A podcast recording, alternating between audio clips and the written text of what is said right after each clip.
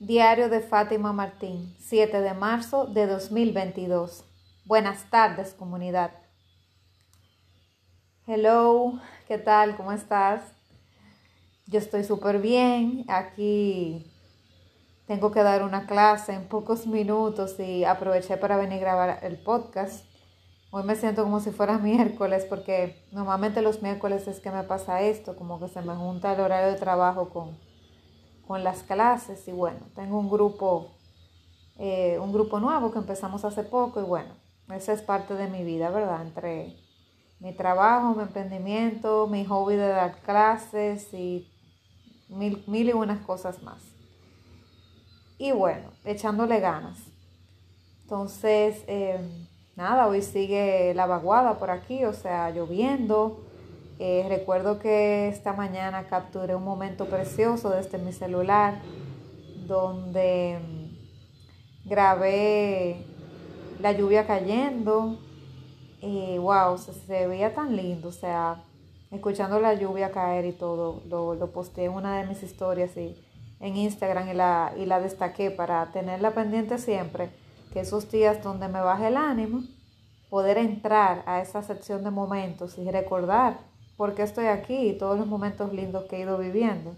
Y ese es uno de ellos. O sea, aunque yo no soy fan de la lluvia, te lo admito, he ido aprendiendo luego de que he empezado a amar la vida, porque eh, en estas crisis existenciales es que yo he ido aprendiendo a amar la vida y, y, he aprendido a amarla como es, o sea, independientemente de que hay lluvia, de que va a haber días muy soleados con mucho calor, días con lluvia que yo puedo caminar en la calle y llenarme de lodo o me puede caer un charco, pero cada cosa tiene su belleza y la lluvia no es una, no es, no es una excepción. Antes yo maldecía cuando veía que estaba lloviendo, sobre todo al ser peatona, porque cuando era peatona me mojaba los pies, a veces me dañaba el pelo con la brisa, la lluvia, bueno, a veces me daba alergia porque yo soy muy, muy alérgica, yo si llueve y me mojo, o una brisa de agua me puede dar alergia, me dispara. Y yo maldecía la lluvia. Siempre, o sea, independientemente, siempre me sentía triste cuando llovía, me ponía como el clima, melancólica, triste, eh, con nostálgica, recordando momentos eh, mejores de antes, que creía yo que eran mejores, pero quizás no necesariamente. Pero el anhelo del pasado, del recuerdo o de la tristeza, y ahí la autocomiseración y revolcándome y revolcándome en, el excremento, mejor dicho, la mierda, ¿verdad?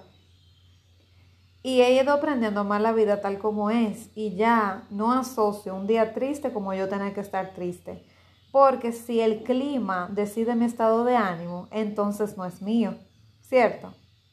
Ok, entonces, dicho esto, vamos a hablar un poquito de el tema de hoy, que va a ser breve, porque como te dije, eh, tengo, tengo otro compromiso ahora, pero el podcast es prioridad, eh, prioridad, prioritario. Em, vamos a hablar sobre lo que te iba a comentar ayer, que es lo de lo que me ocurrió el sábado en la noche. Mejor dicho, el domingo, temprano en la madrugada. Yo vi una película con mi padre a eso de las 12 de la noche, por ahí y terminó la película como a las dos y media por ahí. Fue como a las dos y media y se acabó casi a las tres de la mañana. O sea, una locura. Eh, yo que de por sí suelo acostarme tarde, ese día me descontrolé muchísimo más, porque la película cuando vine a ver eran casi las tres.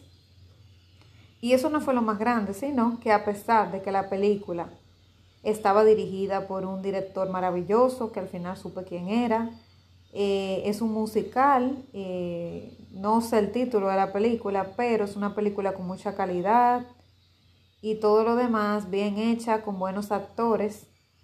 Y a pesar de eso, yo no conecté con, con el mensaje.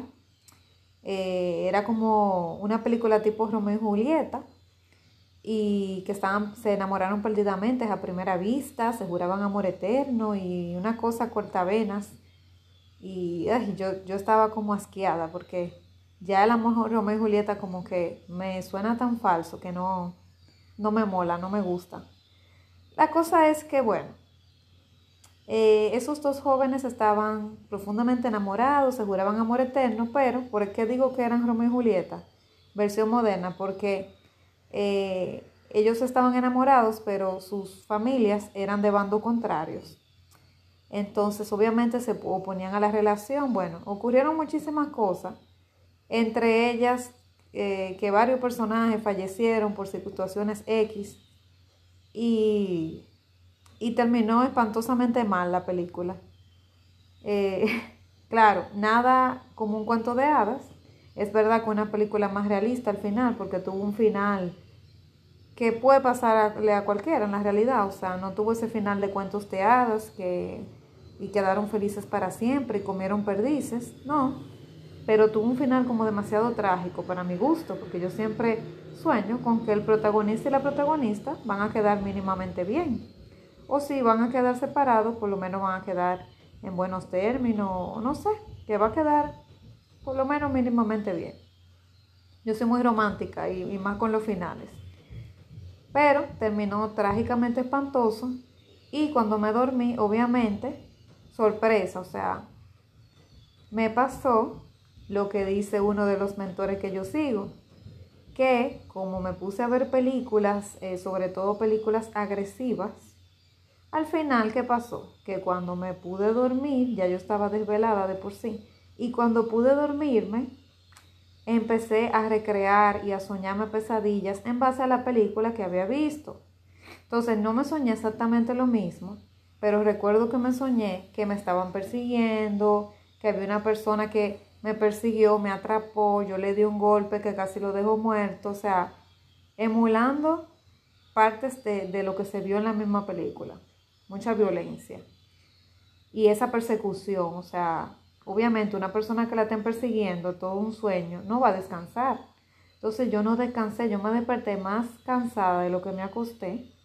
Me levanté a deshora, claro, el otro día me levanté al mediodía y con un cansancio enorme mental y físico porque no descansé, o sea, corriendo y esquivando todos esos, o sea, todas esas personas que me querían hacer daño y con esa preocupación y no recuerdo que otras cosas más obviamente que no iba a descansar. Entonces, eso es lo que quiero, invitarte a que cuando vayas a dormir, ya sea la hora de descansar, te tomes el tiempo y decidas, o sea, de manera consciente, qué vas a hacer. No hagas como hice yo, que ya yo sé que no lo debo hacer, pero lo repito, ¿verdad? Los fines de semana sobre todo, eh, peco, peco de eso, porque me quiero desconectar quiero disque dejar un poco el trabajo, pero entonces adopto otras cosas que no me hacen bien. Entonces, si vas a ver una película, por ejemplo, violenta, o que tú no sabes que es violenta y sale violenta, ¿verdad? O del tipo que sea, que no sea así como modo zen, modo crecimiento personal. Si una película que va a tener algo de violencia, trata de verla más temprano, no la veas tarde a deshora como yo, que sea 6 de la tarde, 7 de la noche, para que ya a las 9 de la noche esté terminando, 9 y media. Y que no sea lo último que hagas. Si, si terminas, no sé, 8, 9 de la noche de verla, y te queda una hora antes de acostarte, procura ese tiempo entonces ponerte a escuchar música de alta vibración, o meditar, o prender una velita, o prender un incienso, eh, o ver algo en, un canal, por ejemplo, Gaia, que tiene un canal así como de cosas eh, espirituales o no sé, eh, puedes leer también, cosas así, pero algo totalmente diferente para que quites energía de esa excitación mental que tuvo tu mente, porque en la noche no vas a controlar tu adormecimiento, sino que vas a empezar a, a darle mente y mente, o sea, y aunque estés durmiendo, tu mente va a seguir volando, volando. Y en vez de tomar ese momento para,